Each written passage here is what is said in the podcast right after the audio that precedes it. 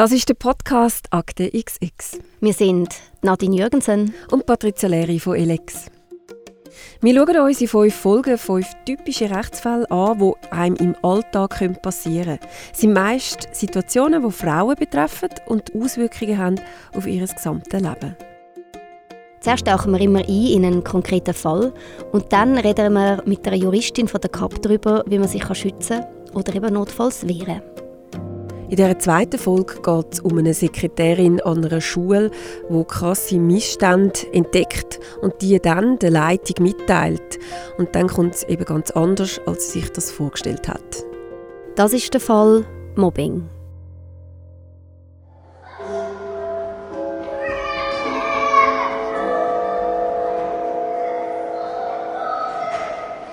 Miriam arbeitet seit zwei Jahren als Sekretärin an einer Kante. Sie ist Teil von einem vierköpfigen Team und arbeitet in einem 60%-Pensum. Alles läuft gut, Miriam fühlt sich wohl und wird als Mitarbeiterin geschätzt. Sie ist zuständig für die Organisation dieser Schule, vereinbart Termin für LehrerInnen, sie verwaltet das Archiv von den Zeugnissen von allen Schulklassen und führt Buch über die Ein- und Ausgaben der Schule. In diesen zwei Jahren merkt sie aber, dass bei diversen Sachen etwas nicht ganz stimmt. Sie entscheidet sich, die bei einem Gespräch mit ihrem Chef anzusprechen. Die Liste der Missstände, die sie am Chef sagt, ist lang. Die Schulbücher sind über Jahre nicht richtig registriert und neue Bücher, noch teils original verpackt, vernichtet worden. Beim letzten Schulfest sind ganz viele Tombola-Lösli verkauft worden. Das Geld ist zwar in einer Kasse gelandet, aber über die Einnahmen hat niemand Buch geführt. Und ihre direkte Vorgesetzte bedient sich aus dieser Kasse. Miriam wird noch mehr erzählen, was ihr aufgefallen ist, aber ihr Chef rollt seine Augen. Er fällt ihr ins Wort und lässt sie gar nicht mehr ausreden. Irritiert geht Miriam aus dem Büro. Ab dann ist ihren Chef wie einen umgekehrten Händchen. Er lässt sie in Sitzungen nicht mehr zu Wort kommen, er nimmt ihren Aufgabenbereich weg, grenzt sie aus von wichtigen Sachen, stellt sie blöd an von anderen. Er wirft ihr vor, systematisch zu lügen und sagt, er setze alles daran, dass ihr gekündigt wird. Im Frühling beruhigt sich dann die Situation. Aber nach der Sommerferien im August wird es sogar noch schlimmer. Der Chef überwacht alles pedantisch, was Miriam macht und reibt ihr jeden noch so kleine Fehler unter die Nase. Miriam weiß nicht mehr weiter und schreibt darum der gesamten Schulleitung. Die setzt darauf aber den Mediator ein, es gibt ein Dreiergespräch. Aber dann bricht die Schulleitung die Übung einfach ab, sagt, Miriam hätte sich nicht an die Abmachungen gehalten. Sogar der Mediator ist überrascht von dem Schritt der Schulleitung. Im Januar leidet Miriam so fest unter dieser Arbeitssituation, dass sie krankgeschrieben wird. In dieser Zeit nimmt sich der Ombudsmann dem Fall an. Auch er stellt verschiedene Ungereimtheiten fest. Trotzdem schließt er aus Gründen, die Miriam nicht kennt, den Fall wieder. Nach der Sommerferien im August sollte Miriam wieder arbeiten. Die Schule hat aber nichts unternommen. Noch immer ist der gleiche der Chef und sie ist nichts weiter vorgesehen, um den Streit zu schlichten. Schule sagte Miriam, sie soll sich einfach fügen. Ja, wo der Fall heute steht, hören wir später. Zuerst ist jetzt die Frau da, die den Fall übernommen hat. Ich freue mich sehr, dass du da bist. Geil Stubbeck. Danke. Du bist seit 24 Jahren Rechtsschutzberaterin bei der CAP, oder? Das ist eine ganz schöne Strecke. Du bist Teamleiterin in Wallisellen und gerade das Arbeits- und das allgemeine Vertragsrecht gehören ja zu deinen bevorzugten Rechtsgebieten. Genau. Du bist noch verheiratet und hast zwei erwachsene Töchter. Ja. Darum interessieren dich sicher auch die Fälle, besonders von der Akte XX. Unbedingt, unbedingt. Also wir müssen die Frauen in dem Sinn stärken und eben auch so Fälle finde ich sehr interessant und ähm, ja, ich finde das eine gute Sache. Jetzt schauen wir uns das spezifisch an. Es geht ums Mobbing. Man hat das Gefühl, heutzutage, man hört schon Mobbing vom Kindergarten an, in der Schule wird gemobbt und so weiter. Aber ab wann können wir denn überhaupt von Mobbing reden? Was ist das? Ich glaube, das ist nicht so einfach zu sagen. Das ist die Schwierigkeit beim Mobbing. Wann fängt das Mobbing an? Wann sind wir im Mobbing? hört es überhaupt auf? Also das Problem bei Mobbing ist, jeder Mensch empfindet anders. Und für den einen Mensch ist das ein Mobbing und für den anderen nicht. Es gibt aber ganz klare Definitionen von einem Mobbing. Und zwar ist das einfach ein systematisches Vorgehen gegen eine Person, von einer Person aus oder von einer Gruppe. Gerade auch in Rechtsfällen, was sind so die typischen Muster von Mobbing? Es gibt verschiedene Muster, oder? Es gibt gerade bei Arbeitsrechtsfällen zum Beispiel, es ist das Mobbing von, äh, vom Angriff auf die Möglichkeit, die Leute auszureden lassen, sich mitzuteilen, indem man ihn anschreit, indem man unterbricht, indem man Informationen enthaltet. Es gibt Mobbing, wo ein Angriff ist auf sozialen Ansehen. Also das wäre zum Beispiel Beschimpfungen, Beleidigungen, das. Dann gibt es Mobbing, wo, wo die Gesundheit angreift. Also es ist Gewaltandrohung, Tätlichkeiten, sexuelle Belästigungen oder auch die Qualität von der Berufs- und Lebenssituation angreifen. Ja, also das Mobbing ist in dem Sinne eine riesige Palette, oder? Also man kann das nicht, das ist ja die Schwierigkeit am Mobbing. Was ist Mobbing? Und weil es so eine riesige Palette ist, um das genau einzugrenzen, ist es in dem Sinn nur ein Einzelfall oder ist es tatsächlich ein Mobbing? Kann man schon als Mobbing definieren. Und sind Frauen mehr betroffen davon? Das ist jetzt etwas, was ich nicht so beantworten kann. Mir persönlich sind vor allem nur Fälle bekannt, wo Frauen Mobbingopfer sind. Aber ich glaube nicht, dass das der wirklichen Tatsache entspricht. Ich bin überzeugt, dass auch Männer Mobbingopfer sind. Aber das ist das Typische. Der Mann leidet eher still und hat wahrscheinlich mehr Mühe, das öffentlich zu machen, sich mit dem, also das in dem Sinn bekannt zu machen. Ich bin ein Opfer. Und ich glaube nicht, darum sage ich, ich glaube nicht, dass mehr Frauen betroffen sind wie Männer. Und was sind denn die besonderen Herausforderungen bei den Mobbingfällen? Also es gibt verschiedene. Also das Hauptding ist, das Mobbingopfer ist ja verletzt. Also schon der Umgang mit einer betroffenen Person macht es in dem Sinn heikel, die Situation. Oder? Das ist eine verletzte Person, also muss man wirklich auch im Umgang Fingerspitzengefühl brauchen. Das ist ja so ein bisschen auf der persönlichen Ebene das Thema. Auf der rechtlichen Ebene ist die Schwierigkeit die Beweisbarkeit.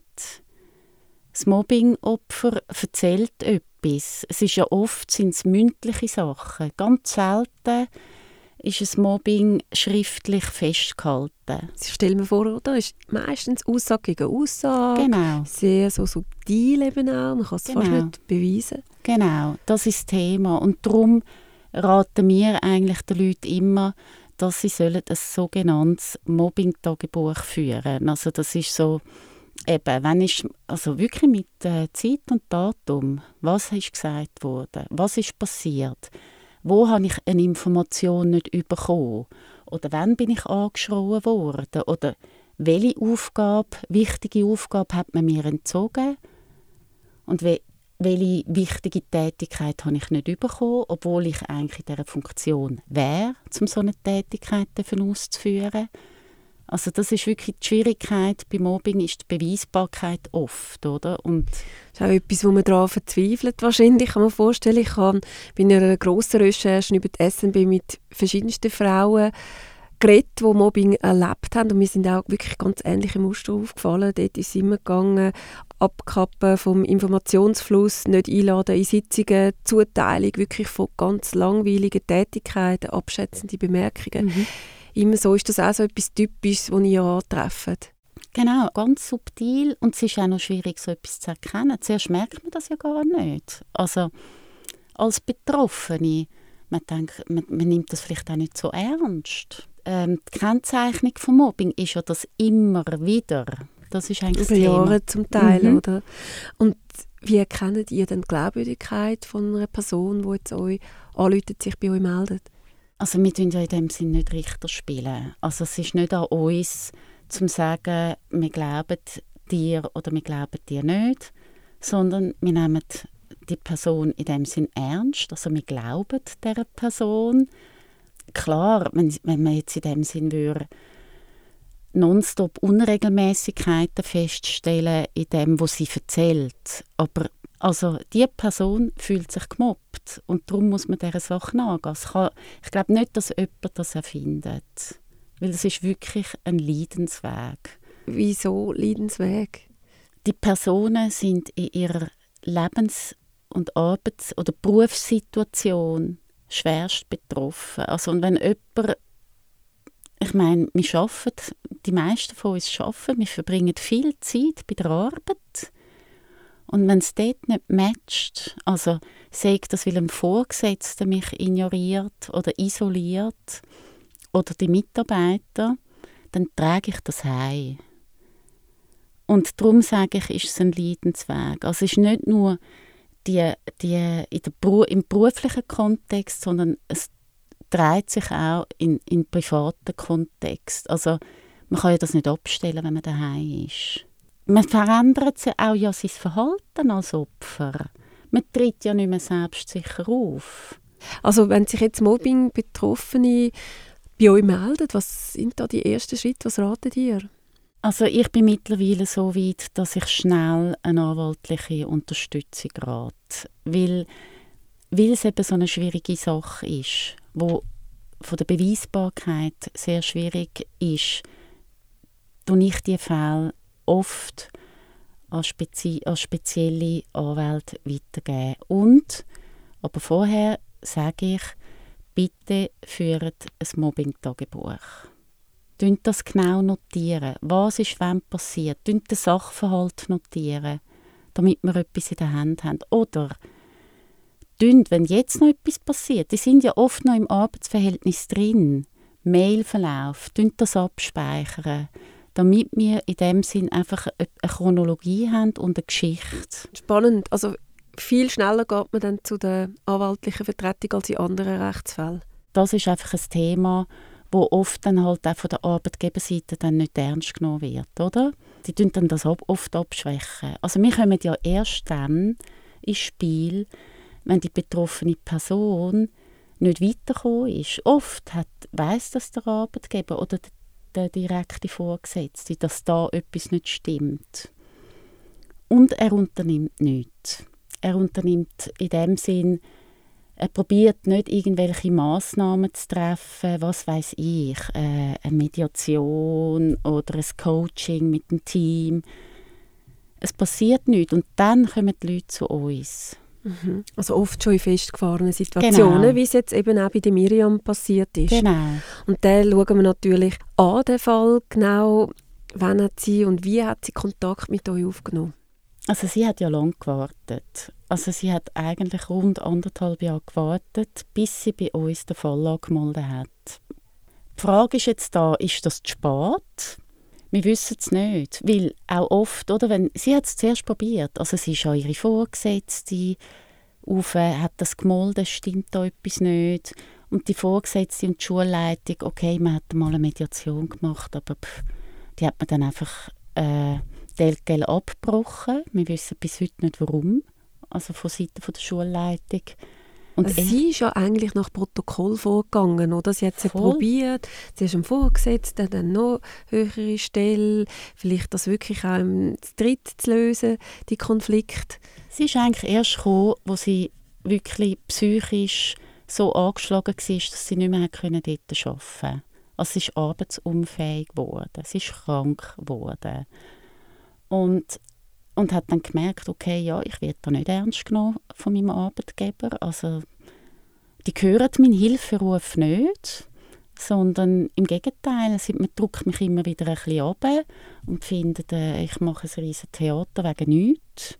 Und wie haben Sie den Fall eingeschätzt dazu Also wir haben am Anfang beim ersten Telefon haben wir gerade mal anderthalb bis zwei Stunden miteinander geredet. Also ich habe mit ihrem Mann geredet, sie hat mir E-Mails geschickt und dann wirklich muss ich sagen, oh, da ist wirklich Fleisch am Knochen, das ist jetzt schön ausgedrückt, aber ja, da ist etwas, etwas dahinter. Ja. dahinter und da müssen wir etwas unternehmen und vor allem, wie ich vorher gesagt habe, sie fühlt sich als Opfer und schon allein wegen dem, man muss das ernst nehmen.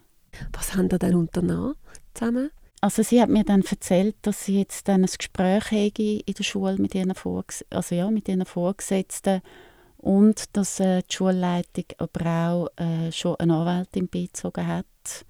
Und ab dem Moment, sobald ich höre, die Gegenseite hat einen Anwalt, also wir müssen ja in dem Sinn ähm, die Rollen müssen ja gleich verteilt sein, also man muss gleich stark sein, sage ich jetzt mal. Es geht nicht darum, dass man da kämpft, aber trotzdem ich habe gefunden, in dem Moment, wenn ich höre, dass die Gegenseite anwaltlich vertreten ist, dann muss sie unbedingt einen unabhängigen Anwalt an ihrer Seite haben.